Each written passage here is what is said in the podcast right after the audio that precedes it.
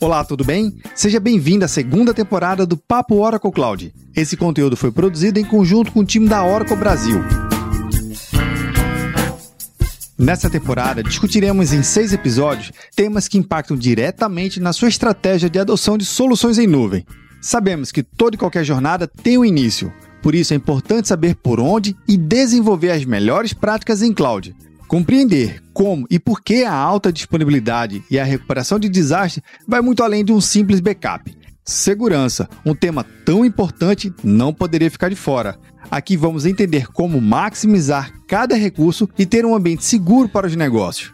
Otimizar a arquitetura de soluções por meio da multi-cloud é o próximo passo entenderemos como a Oracle Cloud e o Microsoft Azure desenvolvem e entregam essas soluções em conjunto para os seus clientes. Além disso tudo, lições aprendidas com quem já viveu e vive toda essa jornada. São bate-papos super descontraídos, leve e com muita informação. Te convido a visitar o site do Papo Cloud para conferir a transcrição completa de cada episódio, além de um conteúdo sobre transformação digital e como ativar o seu módulo gratuito da Oracle Cloud. Todos os links você vai encontrar na descrição desse episódio no seu agregador de podcast favorito. Eu sou Vinícius Perro e seja muito bem-vindo à segunda temporada do Papo Oracle Cloud.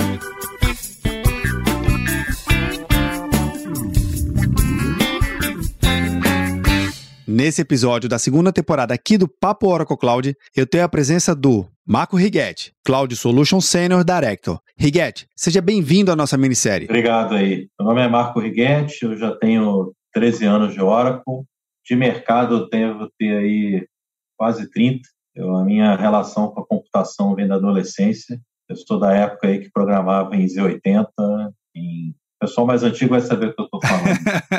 eu sempre, meu background sempre foi desenvolvimento, eu sempre desenvolvi sistemas, passei a desenvolver sistemas especialistas de impressão e ótica, já trabalhei com transações bancárias de alto processamento. É, minha formação é em processamento de dados da PUC Rio. Dentro da Oracle eu tenho aí uma liderança na região na América Latina, que é basicamente tocar é, o que a gente chama de excelência em arquitetura e engenharia, em cloud e toca tecnologias emergentes. Então, esses temas eles estão muito relacionados com o desenvolvimento moderno, é, dado que a gente tem aí aplicabilidade de tecnologias como blockchain, como é, machine learning, sempre demandando tecnologias que vão demandar sempre desenvolvimento moderno. Dentro da Oracle também aí eu tenho desse background vem uma questão de integração de sistemas, que é um tema que sempre aparece. É, enfim, aí para contribuir nesse podcast com informações sobre esse tema que, com certeza,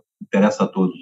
Sem dúvida, e ainda mais pelo seu background de histórico, de desenvolvimento, e até mesmo para já começar a trazer o tema central aqui do nosso podcast. O que, que é esse tal danado de desenvolvimento moderno em cloud? Você percebe que o mercado mudou e mudou para melhor, mestre? Assim, no, sentido de que está mais ágil? Como é que na sua, na sua vivência, no, no que você já acompanhou de evolução na área de desenvolvimento, esse método hoje mais moderno, de fato, é mais moderno? Sim, é verdade. Assim, eu sempre digo que a tecnologia, ao longo do tempo, ela se reinventa, né? Por conta de demandas que o mercado é, faz. Então, por que, que surgiu o Cloud Native? Por que, que o desenvolvimento moderno hoje é considerado? Você tem que utilizar o seu framework, sua linguagem de programação preferida para ter produtividade? Porque a demanda é a agilidade. Transformação digital, que é a agenda que a maioria das empresas estão hoje. Se a gente olhar até o cenário provocado pela pandemia, que acelera esse tipo de aplicação cada vez mais digital, ou seja, eu não ter que um processo não ser mais um processo baseado em sistemas é, legados ou, ou então não tem nenhuma automação, e você de um dia para a noite ter que transformar isso tudo em uma coisa 100% digital, significa que a forma como você desenvolve essas aplicações, elas demandam o que vem preconizado em desenvolvimento com Cloud Native. Se até observar, é, existe um instituto que regula, não é um bem que regula, uma organização é, independente chamada Cloud Native Computer Foundation. Ela é uma organização regida pela Linux Foundation, Linux Foundation né? É, que define padrões, é, práticas, dissemina conhecimento em cima de Cloud Native. Quem tiver curiosidade escutando o podcast, cncf.org, né, que é onde tem a referência. Aliás, a Oracle é uma das grandes sponsors da CNCF. Por que isso? Porque ali você vai encontrar elementos que preconizam exatamente o desenvolvimento ágil, né, o padrão para você garantir que aquela arquitetura, aquela engenharia seja reutilizável em qualquer contexto. Isso tudo é melhoria. Né? É, se, se olhar 30 anos atrás, olhar, não precisa ser tanto tempo assim não, mas vamos olhar nos 20 anos, né? quando eu realmente comecei a trabalhar é, em sistemas especializados. Era tudo muito proprietário. Você, a documentação era muito do fabricante, é, você tinha que aprender, mudar de fabricante era uma coisa muito difícil. Com Cloud Native a coisa é bem diferente. Né? Você tem essa independência do que você está optando. A linguagem de programação, às vezes, era uma religião. Né? É, eu defini Sim. que era uma linguagem, acabou. Não vai desenvolver em outra. É até difícil isso. Hoje, se você for em qualquer empresa digital que usa essa ideia de Cloud Native, é, ali você tem programadores distintos. A gente sabe que também isso é um desafio de, de você buscar profissionais na indústria. Você tem que se adaptar com o que tem ali no, no mercado. Então, tudo ali é benefício, né? Estou vendo benefício pela agilidade, benefício pela pluralidade de linguagem de programação para você ter mais profissionais à disposição, é, soluções mais rápidas. É, basicamente é isso. Então a gente vê no mercado esse movimento de uma forma muito positiva. Agora que a gente está falando desse acoplamento de soluções ou desacoplamento em alguns cenários, é, existem duas tecnologias que estão aqui é, muito chancelando o que, que de fato veio a computação em nuvem para ser. Né? A, uma delas é o próprio blockchain, e, e, obviamente, a outra é a inteligência artificial. A inteligência artificial, de certa forma, não é tão moderna, mas que ganhou um, um, um catalisador. Ela foi catalisada na computação em nuvem. Ela ganhou uma força muito grande e já está sendo utilizada. Essas duas tecnologias muito bem amplamente utilizadas em vários segmentos de negócio. Mas como é que eu consigo associar esse método de desenvolvimento moderno a essas duas tecnologias? Faz sentido eu eu acoplar essas duas? E aí, quem pode me ajudar a responder essas aqui? Vamos tentar trazer aqui um contexto bem interessante. Né? Outro dia eu estava assistindo a uma palestra do MIT sobre blockchain. Lá, uma das afirmações era: blockchain é a próxima plataforma de integração. O que, significa isso, na verdade? Né? Eu não vou falar de blockchain aqui, talvez a gente possa até abrir um podcast uhum. só para isso, né? mas se a gente olhar do ponto de vista de desenvolvimento de aplicações, um mundo inter, interconectado, onde eu tenho que transparecer a forma como eu transaciono entre as empresas. É crítico isso. Hoje você tem várias aplicações que eu tenho que logística. A aplicação de logística ela precisa a logística hoje não se limita à operação, você transportar um produto que você produziu. Você tem que saber se você tem um insumo, se você realmente a cadeia de fornecedores que você contratou vai ter condições de entregar ou não, e até por questões de sustentabilidade, se aquilo foi produzido segundo regras éticas de sustentabilidade. Né? Então, é, nesse cenário, a integração entre as empresas, as organizações, fica muito maior. Meios de pagamento eletrônico, estamos falando de criptomoedas. Então, a gente está falando de coisas assim que é, já não é tão futuro, é uma realidade. E, e, o profissional que lida com o desenvolvimento dessas aplicações, ele tem que ter uma orientação para isso. Na verdade, não basta você ter a tecnologia à disposição. No blockchain você vai ter vários frameworks, várias formas de desenvolver. Na verdade, tem que entender como é a engenharia disso, como é que essa arquitetura se adequa, né? Você colocou o termo acoplamento, como é que ela aterriza num desenvolvimento cloud native, para no final do dia você entregar um produto leve, né? um software leve, um sistema leve, que todos entendam aquilo, que seja interoperável. Né? Então, observando, saquei o exemplo do blockchain aqui para a gente ter uma ideia de como o profissional que desenvolve é, com, com Cloud Native, ele não tem que se atentar só a frameworks, a linguagem de programação. Ele tem que atentar como aquela ferramenta vai se adequar àquele caso de uso que está sendo exposto aqui. Legal, bacana. Então, no caso de uso, ele acaba direcionando e criando um norte, né? focado na ferramenta e suas funcionalidades. E o framework, ele complementa o processo, a esteira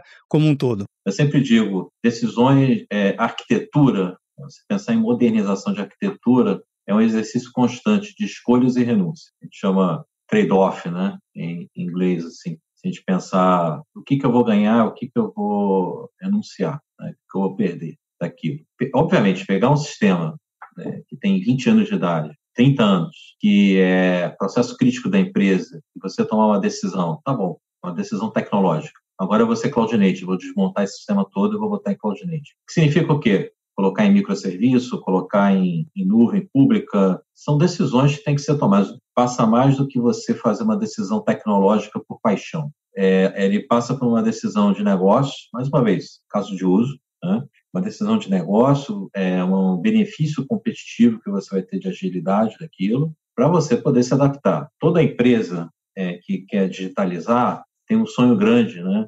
E legítimo de, de ser uma empresa dessa que já nasceu digital. Pensar em ser uma, empresa de streaming. Vou falar que agora a empresa de streaming tem várias, né? Mas ser uma empresa de streaming é, ela já nasceu digital. Sim. Ela nasceu nesse mundo. Ela já entrega conteúdo, personaliza o usuário, entrega multi-device. Pode ver no tablet, pode ver no Smart TV, pode ver em, em vários cantos. É, é, diferente de um sistema de conta corrente que foi criado há 40 anos. Ou um sistema de pagamento de contas que foi feito né, uma telecom, por exemplo, que tem 30 anos. Então, é, a dinâmica disso é bem diferente. E, mais uma vez, é um exercício de trade-off. Você tem que analisar né, o que é feito. O mundo é híbrido. Você vai fazer uma mescla entre esse desenvolvimento, que está muito amarrado é, do legado, e os pedaços, as partes que têm que ser digitalizadas. Aí sim, fazer uma análise e saber se aquilo vira um microserviço, se nasce como um microserviço e se integra. É, então, eu gosto muito dessa abordagem, que é a abordagem, não é só a preferência do Rigetti,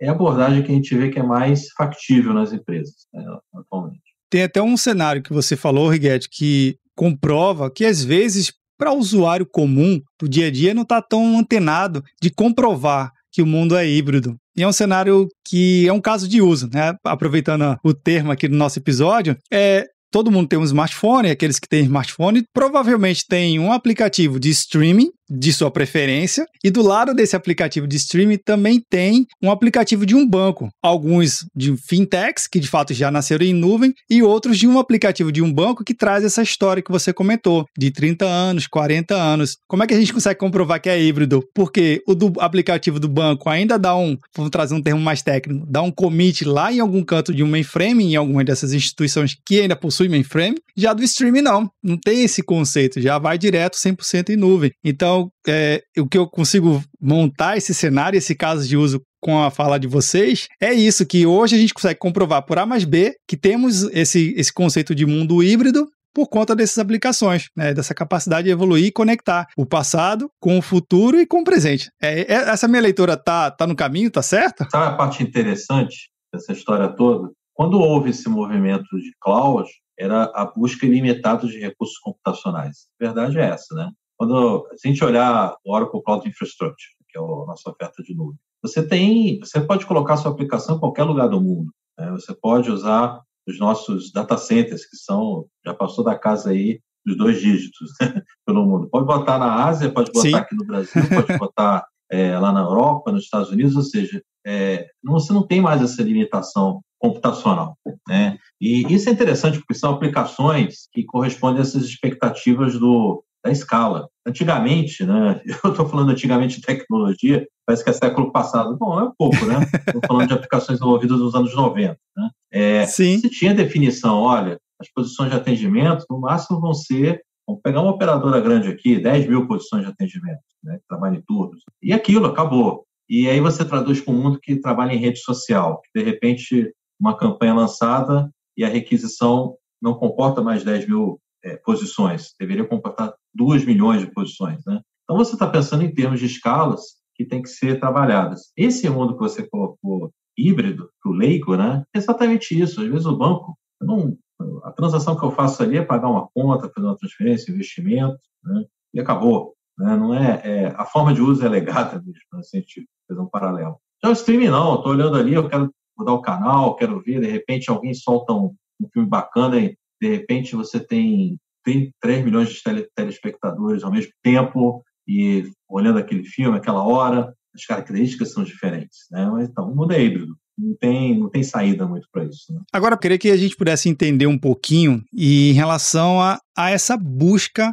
por esse desenvolvimento né, mais já nativo em relação à computação em nuvem. Existem alguns mitos, quando a gente começa a olhar computação em nuvem, desenvolvimento em nuvem, que acha que é só para startups, né, só para empresas super modernas que estão nascendo agora. Porém, a gente citou e acabou de citar aqui exemplos de telecom, bancos que também não são empresas novinhas, né? não são empresas recém-criadas, mas que também têm seu legado. Mas o que, que vocês têm visto no mercado, tanto para a área de gestão, tanto para o time técnico? Qual é o perfil de empresa que tem buscado essa, essa aproximação de entender e até mesmo já migrando seus sistemas? É, geralmente o perfil de empresa que a gente vê é um termo mais adequado para empresas que nativamente nasceram é, nesse mundo ágil, desenvolvimento ágil, trabalham com squads é, organizados com objetivos claros de desenvolver um produto. Então você tem uma orientação ao produto é diferente de anos atrás que você desenvolvia requisitos de análise de sistemas. É, minha formação é analista de sistemas, olha só. Não se fala mais disso, né? Você pensa em produto, né? E, enfim, então você olha assim, realmente você olha muito adequado. Existe esse estigma assim de que somente startups são usuários desse tipo de tecnologia, mas o que a gente vê na realidade, mais uma vez, é o híbrido. É, é, empresas estabelecidas, quando elas querem trabalhar inovação, né, trabalhar esquadros de inovação, querem trabalhar uma adoção de uma, uma, um, uma aplicação orientada a machine learning, uma aplicação orientada a blockchain, que são tecnologias emergentes, elas vão sim demandar esse desenvolvimento nativo, por conta da agilidade da experimentação, por conta é, da colaboração, da, do foco no produto, né? ter um produto ali sendo entregue é, de uma forma até incremental. Né? Se você não tinha isso. Então, não tem uma receita de bolo dizer o perfil é esse. É, na verdade, eu inverteria um pouco até a, a discussão. Eu tenho que olhar o perfil do produto que eu quero gerar. Se esse produto é muito digital, se esse produto realmente o produto é, é, a aplicação ou o sistema, pode dar o nome que quiser, é o produto. O objetivo final dessa aplicação de tecnologia, ela tem sim esse objetivo mais de agilidade, mais de colaboração, aí sim tem que se pensar em desenvolvimento moderno nativo em cloud, né, nesse sentido. Legal, legal. A gente está chegando no finalzinho do nosso bate-papo. Eu sei que sempre tem muito assunto para a gente tratar aqui, né? Eu faço sempre uma pergunta aos meus convidados, de uma pergunta de caráter pessoal, para saber o que, que você pensa e sobre sente sobre a pergunta. É a pergunta bem simples. Então vamos lá, Riguete, para você, o que, que é computação em nuvem? Para mim é inovação sem limites de capacidade computacional. Quem dera, quando eu comecei minha carreira, tivesse tanta computação disponível como tem hoje, né, tanta facilidade de desenvolvimento é, nas mãos é, como tinha. Por que, que a gente vê inteligência artificial hoje em evidência? Se observar, os algoritmos foram criados nos anos 70, né, muitos deles, anos 70, nos anos 80. Eles só não executaram naquela época porque não existia essa disponibilidade de computação que tem hoje. Hoje você abrir uma conta na nuvem da Oracle, por exemplo, você já tem acesso a ali, recursos livres para experimentar. Então, para mim, é a capacidade limitada de inovação e imaginação do ser humano. Eu acho que ali se persegue, se fala muito em singularidade, né? Vamos chegar à singularidade em 2040, 2050, há, uma, há previsões sobre isso, né? E um dos fatores dessa singularidade vem de cloud computing. Sim, bacana. Então fica assim. Queria agradecer a presença do Riguete. Riguete, obrigado pela sua participação aqui no nosso episódio e até a próxima oportunidade. Obrigado aí pela oportunidade. Vamos lá, todo mundo desenvolvimento, desenvolvimento em nuvem. Vamos lá.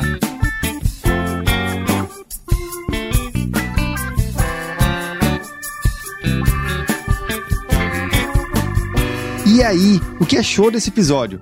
Aproveite para compartilhar com seus amigos e nas suas redes sociais. Manda um comentário aqui pra gente, pode ser pelo Telegram, bit.ly barra Telegram ou pelo WhatsApp. Anota aí, 81 7313 9822. Até o próximo episódio do Papo Oracle Cloud.